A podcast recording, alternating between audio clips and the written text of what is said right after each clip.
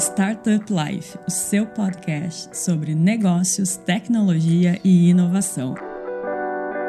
Powered by Silva Lopes Advogados.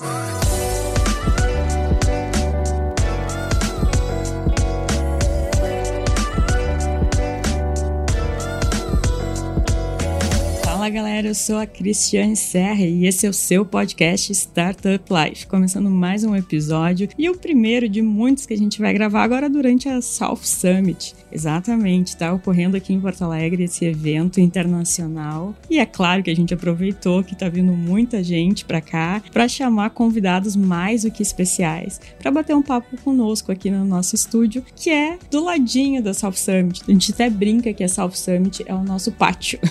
e hoje está aqui conosco para falar sobre cibersegurança o Fabiano, da Austin Move. Muito prazer, Fabiano, seja bem-vindo. Obrigado, Cris. Prazer, prazer estar aqui com vocês.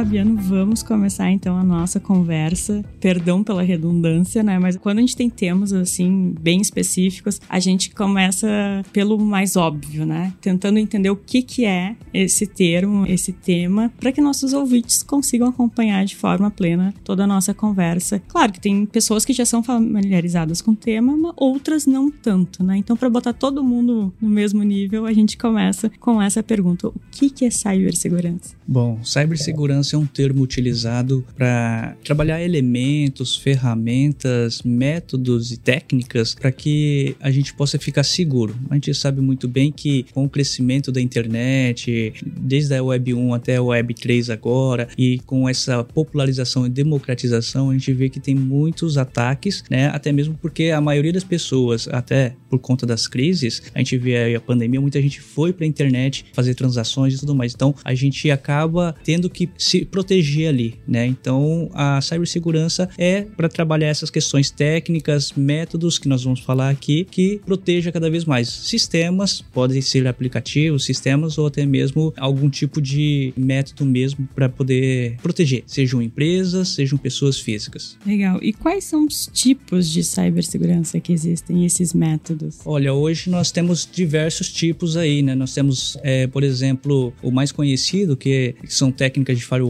né, que bloqueia, por exemplo, invasões de hackers, tentativas de pessoas que querem derrubar determinados sites ou às vezes até atrapalhar um tipo de venda num e-commerce. Então é interessante que sempre mantenha atualizado, até mesmo porque esses hackers, né, do mal aí, eles acabam sempre querendo atualizar, colocar coisas novas, sempre tem uma artimanha. No entanto, nós vimos aí com o lançamento do Pix, as pessoas já começaram a fazer, vamos pensar assim, é, trabalhar questões de malware, por exemplo, para as questões do Pix, né, para fazer transações ali fraudulentas e tudo mais. É, nós temos a questão do, do, da engenharia social que, que é combatida aí a partir de uma conscientização. Então, pessoas da área jurídica, pessoas da área de tecnologia orientam muito com relação a esse golpe. O principal golpe é essa engenharia social, que é o que a, muitas pessoas caem, né? Seja um e-mail, seja um phishing, a pessoa mandou lá um link, alguma coisa assim, para completar os dados. Então, sempre tem um storytelling por trás ali para uhum. que a pessoa caia, né? E é claro, o ser humano, de uma forma geral, ele é tentado por isso, por levar uma vantagem, ganhar um benefício, então ele acaba muitas vezes caindo nessa, que é uma das principais. E enquanto tu falava agora, Fabiano, eu lembrei de um, de um case do Boticário, que eles estavam fazendo uma campanha para um produto novo, um creme, uma linha específica que eles estavam lançando. E a campanha era você cadastrar o seu e-mail e você receberia de volta um, uma mensagem, um, um e-mail do Boticário com um código para retirar esse produto gratuito numa das lojas físicas deles. Só que, como tu falou, com toda essa questão de segurança, de que as pessoas. de golpes, as pessoas recebiam esse endereço para cadastrar o seu e-mail via WhatsApp e achavam que era golpe e acabavam não fazendo. E realmente aconteceu de pessoas mal intencionadas utilizarem dessa campanha para fins errados, né? Para realmente aplicar um golpe. Mas então é curioso como isso acaba acaba prejudicando até uma campanha de, de uma empresa, né? Uma campanha de marketing, no caso do Boticário, que teve que remanejar ali e fazer as pessoas entenderem, não, tá certo, pode colocar os seus dados aí que tá tudo bem, não tem problema. É, geralmente a engenharia social trabalha muito essa questão, né? Daquilo que já tem, eles tentam replicar ou atrapalhar mesmo campanhas, né? Ah, o tão conhecido ransomware, né? Que a gente Sim. recebe muito, é bem isso também. Então você vai lá, completa alguma coisa, você é, mascara um link que, que de fato é verdadeiro, coloca alguma outra coisa direcionada para um site que é falso, né? E ali ele coleta. E o, o, pior disso tudo é que ele pode criptografar. O ransomware, muitas das vezes, a gente viu vários ataques aí, né? De pessoas que conseguiam os dados, né? De grandes empresas e falaram assim: olha, agora eu quero receber encrypt, agora eu quero receber algo por isso, em troca desse, né? Desse Sim, banco de dados. Então, isso é muito perigoso. Isso pode vir, né? A gente fala assim: ah, poxa, às vezes vem pela porta principal. Não, às vezes vem por um pendrive, por exemplo, de uma pessoa, de um funcionário, de um colaborador. Então, analisando de repente, pô, é um comercial, é um, um anúncio interessante, mas muitas das vezes a gente tem que entender se é verdadeiro mesmo ou não, como você mesmo disse. E Fabiano, nosso público aqui, a maioria é empreendedor, né? Então eles devem estar pensando como que eu faço para saber se o meu aplicativo, se o meu site, se a minha empresa está segura e como eu proporciono essa segurança para os meus usuários. Perfeito, Cris. A gente sempre trabalha nessas consultorias e o pessoal, o empresário, o pequeno empresário é o que mais pergunta. Fala, pô, Fabiano, como que eu sei que eu tô seguro aqui em termos de tecnologia? O pequeno empresário, muitas das vezes, ele não tem condições de contratar um, um CTO, um, um, um especialista de TI, de sistema de informação ali. Mas existem empresas é, especializadas para isso hoje, né, que trabalham com micro e pequenas empresas e as médias e grandes hoje elas já têm já incorporado nela, né, um time de TI, de proteção, de tudo mais, né, com servidores mais robustos. Questões básicas que a gente tem que ver, Cris. Por exemplo, se a gente vai oferecer um Wi-Fi no nosso estabelecimento, o próprio Wi-Fi que a gente está oferecendo, que é uma vantagem, um benefício para o nosso cliente, a gente tem que entender que esse Wi-Fi também pode ser uma porta de entrada para algum golpe. Então a gente também tem que configurar muito bem essa porta do Wi-Fi, não deixar totalmente aberta, deixar com algumas travas. Outra questão também é a questão de a gente padronizar as questões dos nossos servidores, sejam servidores de e-mail, seja servidor que a gente tenha os nossos bancos de dados e tudo mais. E além disso, sempre atualizar os sistemas que nós temos, desde o sistema operacional, os sistemas que nós utilizamos, seja de contabilidade, de recursos humanos, de vendas, sempre está bem atualizado, né? Além do que nós falamos logo no início também do firewall, que os ataques pela internet vêm constantemente. Tem uma pesquisa aqui de um report da parte de cibersegurança de uma empresa americana que fala que a cada site que sobe, né, novo, né, um site simples, talvez um template, ele, ele já é atacado ali, né, nos primeiros segundos, primeiros nove segundos, ele já é atacado. Aí muitos ataques vêm da Ásia, vêm, né, ali da Índia, ali, então muitos, principalmente da China ali, então vem ataques para e tudo mais, então ele já foi criptografado e conforme vai desenvolvendo, ele cria o problema lá dentro, né, da empresa. Sim. Então sim, ter um servidor dedicado, um servidor, né, muita gente trabalha com servidores na nuvem, né, Oracle, IBM, tem a própria Amazon, então sim, trabalhar com servidores de confiança mesmo, e ainda mais quando as pessoas trabalham com dados, trabalham com questões de internet, vendas online e tudo mais, acho que isso é muito importante. E sempre está atualizando mesmo, sempre está analisando, cuidado com a questão da comunicação também, então capacitar, se não capacitar, mas também conscientizar os colaboradores quanto à questão de comunicação. Então hoje a comunicação mais utilizada é o WhatsApp, até mesmo para vendas. Então hoje os principais hackers eles conseguem enviar um documento para você e você que passa por verdadeiro, você clicando nesse documento ele já criou um ransomware no seu celular. Ou seja, dali ele tem acesso à sua câmera, acesso ao seu microfone, ele pode gravar, ele pode ter acesso às senhas que você tem ali e se isso está ligado à rede da sua empresa, ele tem acesso ao seu servidor também.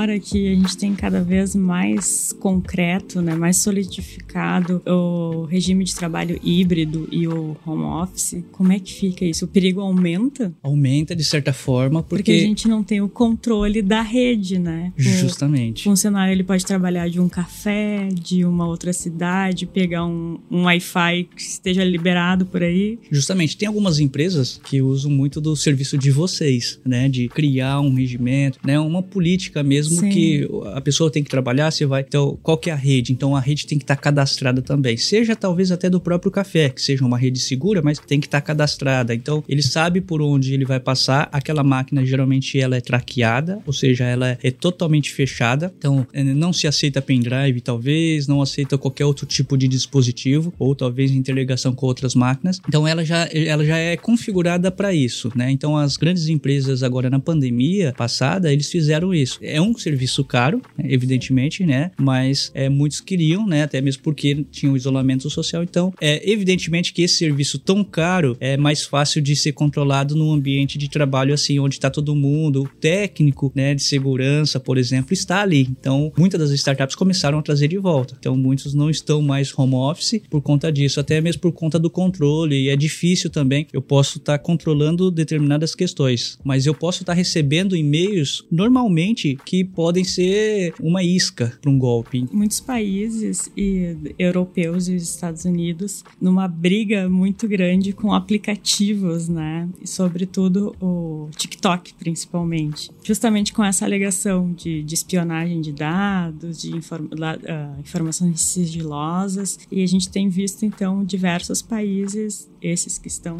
travando essa disputa, não é nem recomendando, é solicitando que seus funcionários não utilizem aplicativos de redes sociais nos telefones corporativos. Né? Então, que isso também, o próprio telefone celular acaba sendo uma porta de entrada. Né? Sim, sim. Tem até startups aqui no Brasil que estão lançando concorrência, por exemplo, do próprio WhatsApp. É uma start, a primeira startup brasileira de mensagem instantânea. É a Same, Same Business, é, inclusive é gaúcha. Eles lançaram porque no WhatsApp, eles, termo de uso mesmo ali, eles falam que eles vão usar esses dados porque eles têm redes sociais, né? sim. né? O próprio WhatsApp é do mesmo grupo do Meta. É bom aqui a gente frisar que as pessoas acham que Facebook, TikTok, Instagram, WhatsApp, Twitter, enfim, todas as redes sociais, eles oferecem um serviço de graça, mas não é de graça, né? Não. A gente está entregando as nossas informações ali para eles. Perfeito, não tem almoço grátis, né? Exato. Como diz o economista. Então, é, é bem isso mesmo, Cris. As pessoas vão utilizar do seu comportamento, daquilo, é só fazer um, um teste. Eu, eu salvei um contato de uma pessoa e depois eu vou abrir ou o Facebook ou o Instagram, eu vou ver que essa pessoa, no mínimo, vai aparecer para mim como sugestão de amigo, se eu não Sim, tenho ele na minha ainda. rede social. Então, sim, isso já é interligado. Essa startup, ela trabalha muito essa questão. Além de trabalhar inclusão social, digital, porque ela também transcreve texto, essas outras coisas, a SEMI, ela trabalha essa questão de proteção. Então, por exemplo, é, como ela não tem uma rede social, ela não tem divulgação lá dentro tal, mas ela, ela é paga também pro ramo corporativo. Então, ela tem toda a questão criptografada de ponta a ponta mesmo, né? Então, é uma coisa mais segura ali. E o, o legal é que não fica traqueado, não fica ligado ao número do telefone. Você vai usar no seu celular e tudo mais, mas fica ligado ao e-mail corporativo. Então o gestor ele tem acesso a tudo lá. Uma vez que a pessoa saiu, era um bom vendedor, ele não leva os clientes ou o histórico daquilo, fica tudo por conta da empresa, né? O backup, que é feito diariamente aí conforme o gestor quer programar. Então assim, tem isso aí. Outro golpe também muito interessante, a gente falando bastante de tecnologia, de cripto, é na área de cripto também muita gente utilizando a própria hash ali para poder falar assim: olha, às vezes a hash vem, vem um dinheiro, mas esse dinheiro veio de algo ilícito. Essa criptomoeda veio de algo ilícito, de um mercado negro, alguma coisa assim. Então tem uma startup que eu venho mentorando já há um bom tempo já, que é a Blockplines, que é, é americana. O fundador é filho de pessoas né, de uma família que tem banco lá, que é a Ocean Bank. Ele montou a Blockplines, ele consegue analisar, é como se fosse o score do Serasa, né? Ele consegue analisar até quatro blocos blocos para trás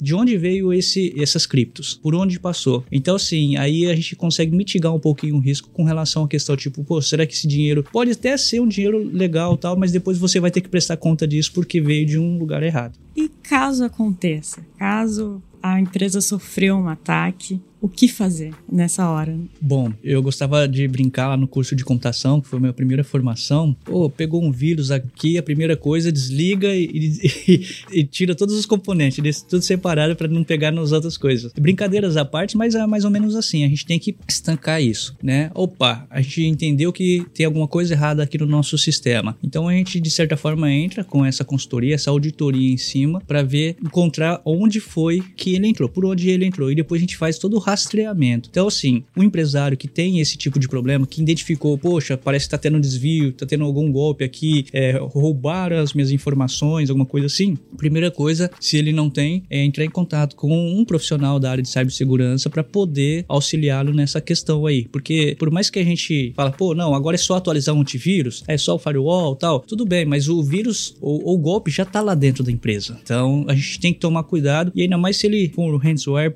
que já criptografou bastante coisa ali, já tem isso como backup. Então a gente traz um profissional para poder fazer ali uma varredura ali, né, além do antivírus, de todo o sistema que já tem, também trabalhar para poder fazer essa auditoria e trazer um laudo técnico. A gente geralmente traz um laudo técnico. Nós temos um menino muito bom lá na nossa aceleradora que chama Fernando, ele trabalhou muito tempo fora do país. Então ele, ele traz um laudo técnico por níveis. Fala assim: olha, você só foi atingido nesse nível aqui. Então não se preocupa agora para você se assegurar que é fazer isso e isso. Então ele já traz o que, que você tem que fazer. Isso num caso de uma invasão, num caso de uma coisa mais séria com o servidor. Mas o ideal é sempre trabalhar com a prevenção, né? A gente consegue tanto como tu falou, pelas, digamos assim, um código de conduta quanto com tecnologias para bloquear esses ataques. Perfeito. Então, esse código de conduta, questões, por exemplo, periodicamente analisar as, as máquinas dos colaboradores, né, o que tem sido acessado ou não. Então, isso é muito interessante. Os tipos de e-mails e tudo mais. Tem empresas, como por exemplo, trabalhei muito tempo no Sebrae, vinha mensagens para gente no nosso e-mail corporativo, é meio suspeito. Então, eles já bloqueavam e deixavam ali para que a gente pudesse analisar. Pô, não, não é suspeito não. Esse tipo de firewall ele já barra também também. Então, assim, depende do tipo também, né? Muita gente gosta de usar os gratuitos, né? Mas a gente Sim. tem que entender que os gratuitos são só para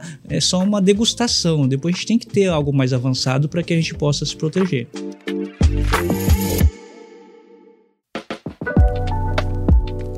E o mercado brasileiro de cibersegurança hoje, como está? O Brasil é tido nos relatórios mundiais como o país que é mais atacado principalmente pela facilidade do acesso à informação. As pessoas, né, começaram a usar muito também a internet e tudo mais. E o brasileiro, ele, ele sempre é mais assim de. Eu ia dizer, pela criatividade do brasileiro também. Justamente, a criatividade. de, de, ele sempre está disposto a testar coisas novas e tudo mais. Então, assim, é, no Brasil a gente tem ali, vou pegar em números mundiais, a gente tem estimado para esse ano mais de um trilhão de dólares, né, de perdas ali que se espera com esses ataques no mundo inteiro. Boa parte no Brasil, porque o Brasil ele é bem vulnerável com relação a isso. As pessoas são muito da confiança. Não, aqui, ah, eu, tô, eu cheguei num bar, num restaurante, já liguei meu Wi-Fi ali, já conectei ali, ou eu mirei ali no QR Code ali já para poder cadastrar uns dados básicos ali, né? Não precisa nem colocar CPF, RG, eu já tenho acesso né, à internet. Então tem que tomar muito cuidado com isso. O Brasil tem muito, nessa pesquisa mesmo saiu que é, as empresas fecham ou porque elas são mal gerenciadas mesmo, é, outro ponto é por conta dos ataques, dos golpes, e a outra é por conta do macroeconômico. Então, notem que nos três principais problemas de empresas, os ataques cibernéticos apareceram. Coisas que, se a gente pegar pesquisas do Sebrae lá atrás, não tinha isso. Era falta de planejamento, né? Que é a, a primeira questão, né? Era a questão de macroeconomia, né? Como que estava a economia, se o governo está ajudando ou não, tal. E o segundo maior problema no Brasil é a questão de segurança na internet, segurança em sistemas sistemas. Isso que tu falou do Wi-Fi é bastante curioso mesmo, que é um hábito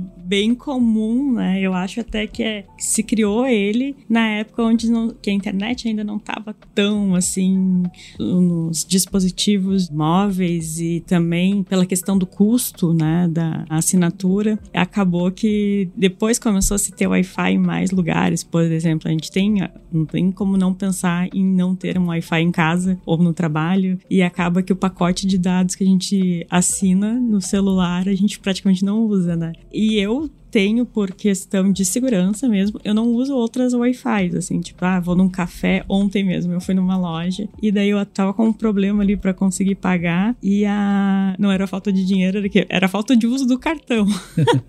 fazia meses que eu não usava, ele por segurança bloquearam. E daí eu tinha que desbloquear pelo aplicativo. E daí o atendente me falou: ah, conecta na Wi-Fi aqui da loja, porque acho que o teu 4G não tá muito bom. Eu falei: não, não meu 4G tá bom, eu não quero conectar no Wi-Fi. Mas esse meu comportamento, ele não é muito comum, né? As pessoas geralmente aceitam, ah, não vou gastar meu pacote, vou usar o Wi-Fi. E eu até brinco, não, eu vou usar o meu 4G, porque senão eu pago para não usar. Então, é, eu adotei essa política, assim, casa, trabalho, Wi-Fi, ok. Outro lugar, uso o meu pacote de dados por questão de segurança, mas isso não é muito comum, né? Não, a, as pessoas elas acreditam bastante, né? Essa questão de confiança. Ah, não, é um segundinho ali que eu vou só usar o Wi-Fi e já desligo na hora, já bloqueei. Nesse segundinho você já deixou passar muita informação ali. Sim. É, a pessoa mal intencionada, ela já vai ali criptografar muita coisa, ela já vai colocar talvez o malware lá dentro do seu aplicativo, dentro de, né, do seu celular e ali você pode ter certeza, vai virar um verdadeiro Big Brother. Vai ficar te monitorando e tem muito disso. A gente não percebe, mas tem muita gente que fala assim: ah, não, para determinados celulares você não precisa usar antivírus. Outro ponto também que é interessante, além do antivírus, do firewall, é usar uma VPN também. Então tem muita gente, empresários mesmo, que fazem transações, às vezes pelo celular, mesmo com o seu pacote de dados e tudo mais, usam VPN. Então hoje é muito interessante, por quê? Porque ele te protege com relação à questão de IPs e com relação à Sim. localização. E o que, que a gente pode fazer, a gente, né, brasileiros como um todo, para mudar esse cenário, para a gente não estar mais entre os, digamos, os países menos confiáveis? Menos seguros. Eu vejo que uma grande saída, eu venho da educação há 15 anos e eu sou docente, eu, eu vejo que muito é, depende da conscientização, muito depende de uma educação nessa área. Assim como a gente tem uma certa deficiência na educação financeira, né, é, e tudo mais, nós também temos uma deficiência nessa questão de segurança. A gente acha que, não, montei, deu certo, ninguém invadiu até agora, é, ninguém deu, fez algum golpe, não, quer dizer, aparentemente o site está tá normal, o meu e-commerce, e muitas das muitas vezes ali já tá, né, já tem ali já um ransomware, já tem ali um problema ali instalado que conforme você vai crescendo vai aumentando o problema também. Então sim, é a conscientização, é a educação, acho que não só tem crescido o número de empresas especializadas em cibersegurança, como também tem crescido conteúdos em relação a isso. Eu acho que é muito importante o que vocês estão fazendo aqui, né, apresentando aos ouvintes essa questão de, de segurança também que nada, eh, nós não estamos seguros de tudo. Mesmo mesmo com, com todas essas questões antivírus, firewall, com todas as ferramentas necessárias, ainda a gente pode sofrer ataque, a gente pode, a gente tem um risco ali. É menor, mas a gente tem um risco. Então imagina quem não tem ou que está desatualizado. Perfeito. E agora para a gente encerrar a nossa conversa, até para poder te liberar para ir para a South Summit, né? Senão a gente fica aqui conversando o resto do dia. Quais são as tendências para esse setor de cibersegurança? Hoje tem crescido muito especialistas voltados para a área de fintech né, na área de bancarização, na área de Sim. crédito, de financiamento, então se tem crescido é, muito. O problema é bem maior. Bem maior, então é algo muito nichado. A gente costuma falar assim, a gente tem que ser amplo em relação à cibersegurança, mas específico em alguma coisa. E essa especificidade de fintech, de na área financeira, ela é muito, né, até mesmo porque a gente já viu o que aconteceu com o Pix aí, é, tá vindo o mercado secundário, as criptomoedas e tudo mais. Isso de certa forma não tem como correr, a gente vai ter que de alguma alguma forma colocar isso também é, no mercado econômico que já, na verdade, ele já, já, já gira a economia, né? Mas uma economia talvez não tão regularizada ainda, como o governo, né? Os governos que gostariam. Então, assim, é, eu acho que essa é uma tendência muito forte de trabalhar, né? Como disse também, é, é, frisando aqui, a Blockplice saiu de um banco e hoje ela oferece serviços para vários bancos, né? Analisando ali o score das criptomoedas que vêm de qualquer lugar do mundo. A parte de internet, quando nós falamos de internet de segurança de e-commerce, de compra. Então, essa questão de QAC, né, de, de analisar, aí entra a inteligência artificial e por trás disso entra a tecnologia blockchain. Então, no front, a inteligência artificial para analisar documentos, analisar se aquela pessoa é mesmo ela, então se, se, né, se não está se passando por outro. Então, hoje existem ferramentas né, de biometria facial que conseguem fazer um check-in, por exemplo, de, de um voo só pelo reconhecimento facial. Eu não preciso nem passar perto de uma câmera. Ele já fez o check-in, eu já estou liberado. Então, assim, essa questão. E, e no back, né, é trabalhar a questão de blockchain, porque a questão de blockchain hoje a gente consegue rastrear, a gente consegue criar uma transparência e aí fica muito mais seguro também para aqueles que estão, né? Hoje a gente sabe que o governo já usa o blockchain para algumas questões de controle dos nossos documentos mesmo. Então, eu acho que essas são as tendências mais para esses próximos anos agora.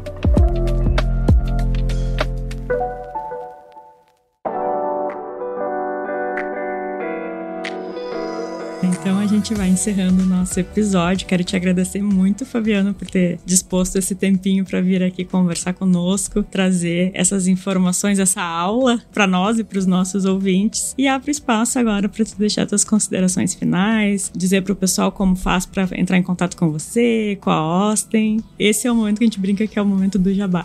o momento do jabá. Vamos lá. Então, quem precisar de falar conosco, nós temos as redes sociais, temos o nosso site austinmove.com.br ou arroba né? A Austin já cresceu, né? Ela em menos de dois anos ali a gente tem a parte de investimentos agora, que é a Austin Invest, a parte de gestão é, e planejamento que é a Austin Capital, a Austin Games, nós temos a Austin Digital, que é voltado para transformação digital para médias e grandes empresas, e a Austin Invest, que é na área de blockchain. Além da Austin Move, que é a aceleradora, que é uma mini holding ali. Então, quem precisar, austinmove.com.br ou né, encontrar a gente nas redes sociais, Fabiano Nagamatsu, né? Aí todo mundo pode me encontrar e a gente está disponível aí para servir. Perfeito, Fabiano. Quero deixar também aqui um convite já aberto para a participação de outros episódios. A gente pode encaixar todas essas facetas da Austin e a gente está aqui com espaço aberto para vocês. E aos nossos ouvintes, muito obrigada por a companhia em mais um episódio.